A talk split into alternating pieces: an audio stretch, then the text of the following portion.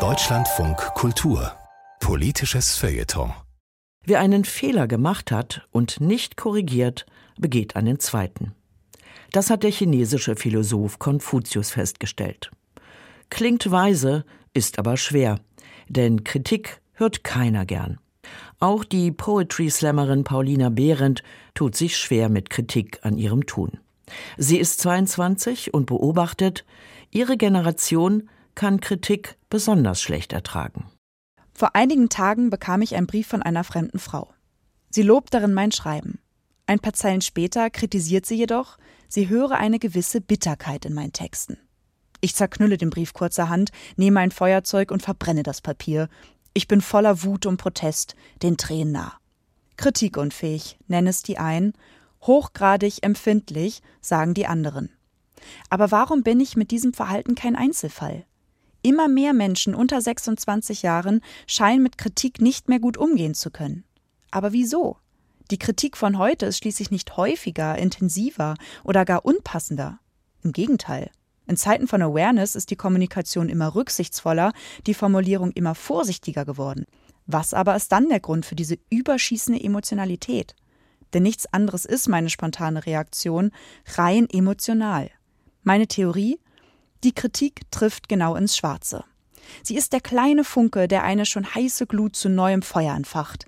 Tränen, Wut, Protest, es lodert wild und hell. Nervöse Angespanntheit, der Dauerzustand, ständige Unzufriedenheit mit sich selber, die Regel. Ja, wir, die unter 26-Jährigen, sind oft unzufrieden. Wir sind so unzufrieden, wir merken oftmals gar nicht mehr, dass wir es überhaupt sind.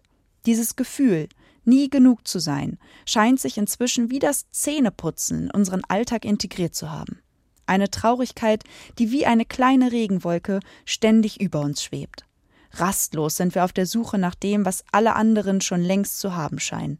Erfolg, Geld, Anerkennung, den trainierten Körper, die schönen Haare, die perfekte Beziehung, die Wohnung, das Haus, das Auto, es gibt nix, wirklich gar nix, was nicht noch ein bisschen besser ginge. Während man sich früher lediglich mit der eigenen Mutter, dem Vater oder vielleicht noch mit der besten Freundin verglich, sind es heute knapp fünf Milliarden Menschen. Denn so viele sind es, die laut Statistiker Social-Media-Plattformen nutzen, um dort ihr Leben zu teilen. Promis und Normalos, ein ganzer Kosmos lädt zum Dauervergleich ein. Aber nicht nur Social Media, auch insgesamt leben wir aufgrund der Digitalisierung in Zeiten von ständiger Transparenz. Egal ob Arbeitslohn oder Sexleben, nix bleibt mehr privat. Ja, Transparenz steigert die Sichtbarkeit, auch jene von Ungerechtigkeiten. Und klar, das ist gut. Aber die Nebenwirkung bleibt auch. Das ständige Vergleichen mit teilweise viel zu hohen Maßstäben. Statt uns klarzumachen, wie viel davon nur Show ist, konfrontieren wir uns von morgens bis abends mit dem, was wir noch nicht haben, können oder sind. Laut unserer mobilen Endgeräte sind wir eigentlich nur noch ein wandelndes Defizit. Und das macht uns unzufrieden und wütend. Ich glaube, unsere Kritikunfähigkeit ist überhaupt kein Ausdruck von Arroganz. Es ist eher Ausdruck unserer Verzweiflung über uns selbst. Was wäre also, wenn ich nicht ständig überall die neuen Schreiberfolge, Romanveröffentlichungen und Vertragsunterzeichnungen von Kollegen sehen würde? Wenn ich weniger bei anderen und dafür mehr bei mir wäre.